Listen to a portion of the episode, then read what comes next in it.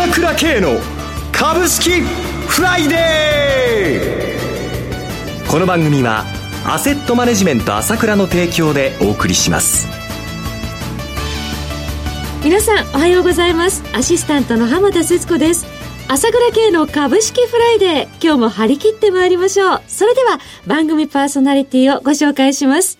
アセットマネジメント朝倉代表取締役で経済アナリストの朝倉慶さんです。朝倉さん、おはようございます。おはようございます。よろしくお願いいたします。よろしくお願いします。そして毎月第一金曜日は、アセットマネジメント朝倉、長谷川慎一さんにもお越しいただいております。長谷川さん、おはようございます。はい、おはようございます。よろしくお願いいたします。よろしくお願いします。え、さて、昨晩のニューヨークは大幅続伸で戻ってまいりましたけども、今週どのようにご覧になられましたでしょうか？そうですね。えー、もう、ニューヨークダウンもね、気がついてみれば、はい、もうちょっとでも最高値だなというところに再びですからね、はい、1ヶ月ぶりの高値になってきましたし、ええ。まあ、これよりも私見てて感じたのは、やっぱり昨日の日本株の動きですね。はい。ええ。ー、まあ、一時500円以上日経平均高くて、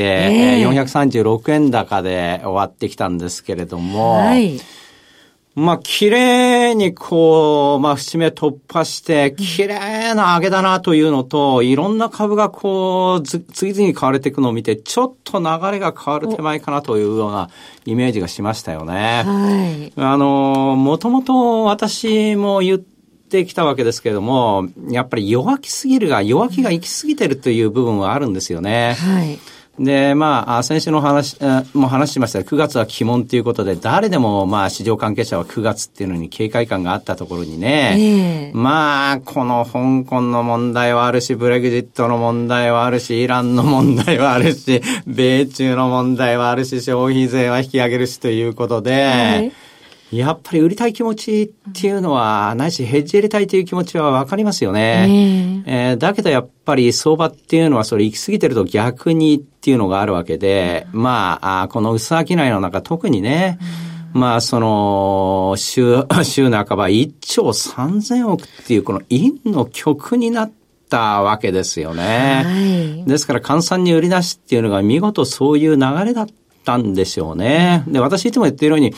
もう下げてんのは下げさせてるということで空売りですから、はい、大体まああ、先週の金曜日もそうですけども、まあ、昨日もそうですけども、大体空売り比率が5ポイントぐらい、こう、まあ、変わってくると、ああいう上げになってきてるわけなんですけれども、はい。もう空売りの45%以上っていうのは向上化している状態だったので、えー、やっぱりそれの反動っていうのがね、やっぱり自然に出ちゃうということと、はい9月、やっぱり売りすぎてるので、先物の決済日 S q ね、来週なんですけれども。えー、それに向けての展開どうでしょう、えー、これ、えー、やはり売りすぎてる部分だけですね、はい、やはり上げていく可能性っていうのが高いなというふうに思いますよね。最低売りの買い戻しっていうのが思わず働きやすいですか、ね、相当やっぱり出るというと、もともと薄くなっちゃってるわけですよ。はい、私前から言ってるけども、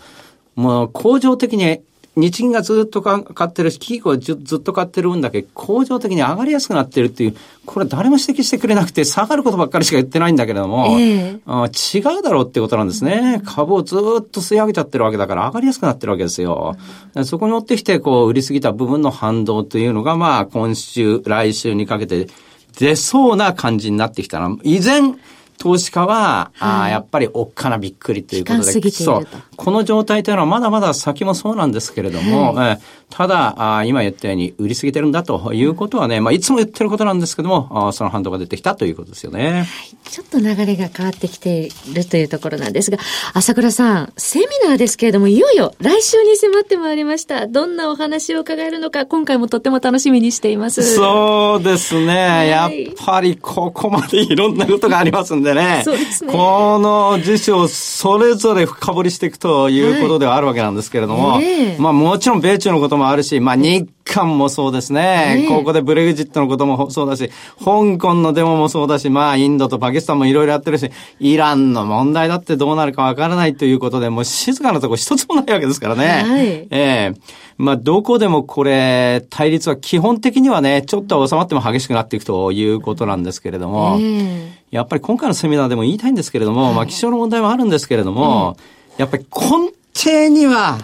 一つ、やっぱり繋がってるもんがありますよね。繋がっているものがある。えー、そこのところを今回のセミナーで、この、炙り出していきたいというふうに今のところ思ってるんですけどね。そこを認識しているしてないで大きな違いが出てきそうですね。それはとっても楽しみです。また本日もこれから長谷川さんにお話いただきますけれども、銘柄マスターのピックアップ銘柄コーナーも楽しみですよね。これセミナーいい銘柄用意してありますからね。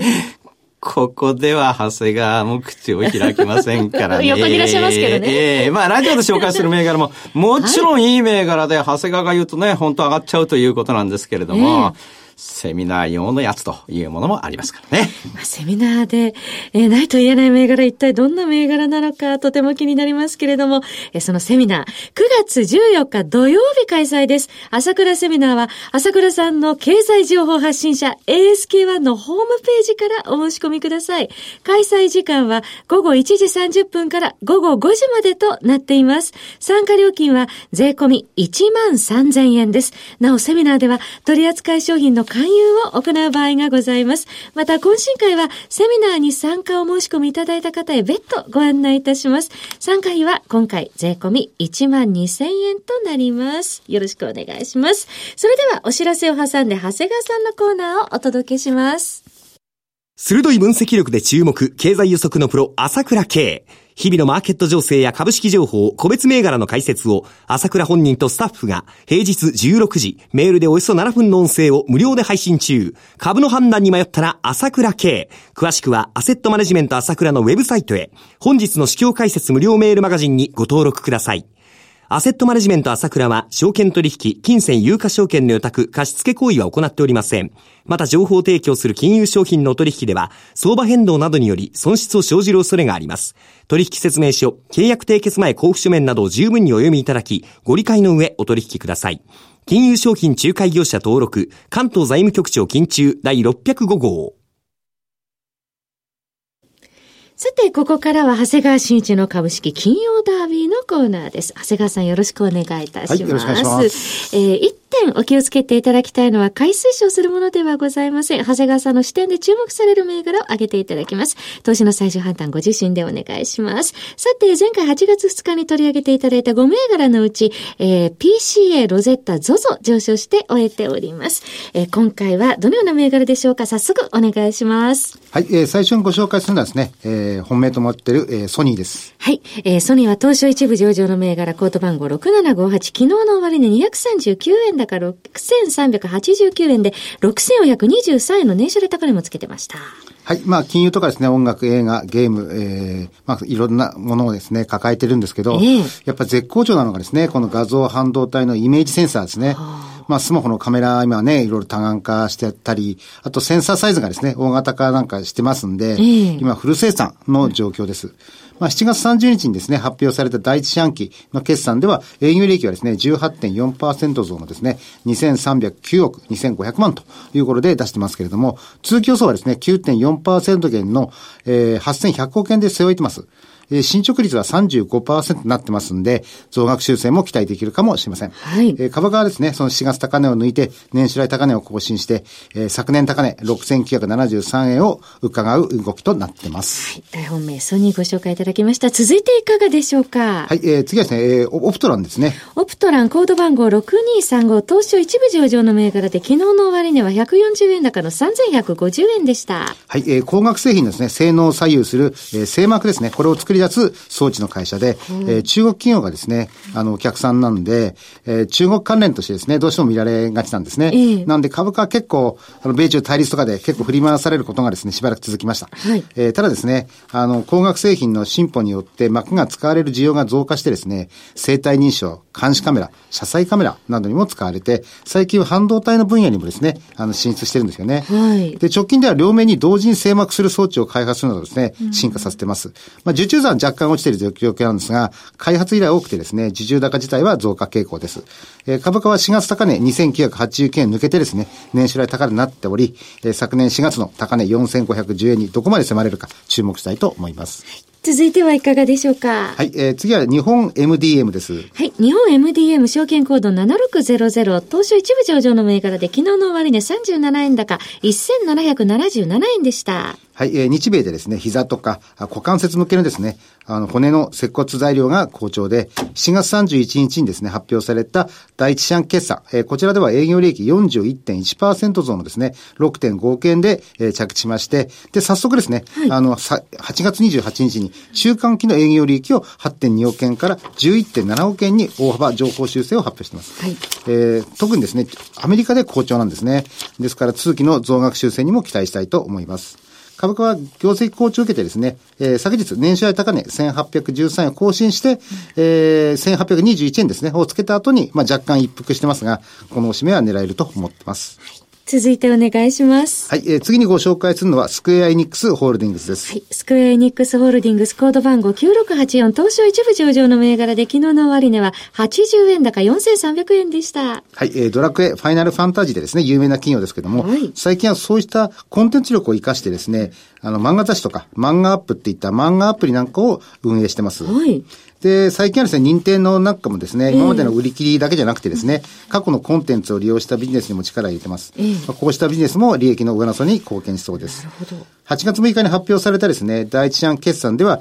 営業利益は85.8%増とですね、好調なスカスタートを切ってます。8月28日にですね、年初来高値4470円をつけた後、まあ一息入ってますけれども、このあたりはチャンスではないでしょうか。はい。えー、続いての銘柄お願いします。はい、えー、最後にご紹介するのはバルテスですね。バルテス、東証マザーズ上場の銘柄でコード番号4442、昨日の終値26円高の1650円でした。はい、えー、ソフトウェア、テスト事業が主力の会社です。はい。予定したその動作がですね、正確に、まあ、作動するかどうかとかですね、あと、その実運用をですね、想定したユーザー数からのアクセスとか、営業活動継続によるデータ量のですね、蓄積とか、まあそういったあの耐久性とかですね、あの、まあソフトウェアの不具合で個人情報、流出の可能性を発見する、まあソフトウェアの、まあ希弱性のですね、発見など様々なニーズに対応するものとなってます。はい。で、こうした伸び盛りの事業を展開してますが、うん、決算はどうしても下期偏重なんですね。なんで当初は第二四半期でですね、900万の赤字だったんですけども、はい、実際は8200万円の黒字に情報修正。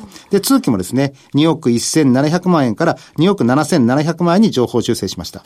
えー、ただ通期の上乗せはですね、中間期の上乗せ分を下回ってますんで、一層の情報修正も期待できるかもしれません。はい、株価は情報修正を受けてですね、8月9日終わりね、1370円からですね、えー、見て、8月16日に1770円まで400円上昇した後ですね、ほぼ窓埋めとなる1437円まで調整して、今、1600円台まで出直ってきました、はい、直近高値更新からの一段の上昇に期待したいと思います、はい、ありがとうございました。5銘柄ご紹介いただきましたが、えー、取り上げた銘柄いずれも長谷川さんの視点で注目する銘柄買い推奨するものではありません。最終判断ご自身でお願いします、えー、朝倉さん長谷川さんどうもありがとうございました。ありがとうございました。私朝倉慶が代表しています。アセットマネジメント朝倉では SBI 証券楽天証券証券ジャパンウェルスナビの口座開設業務を行っています私のホームページから証券会社の口座を作っていただきますと週2回無料で銘柄情報を提供するサービスがあります。ぜひご利用ください。それでは今日は週末金曜日。頑張っていきましょう！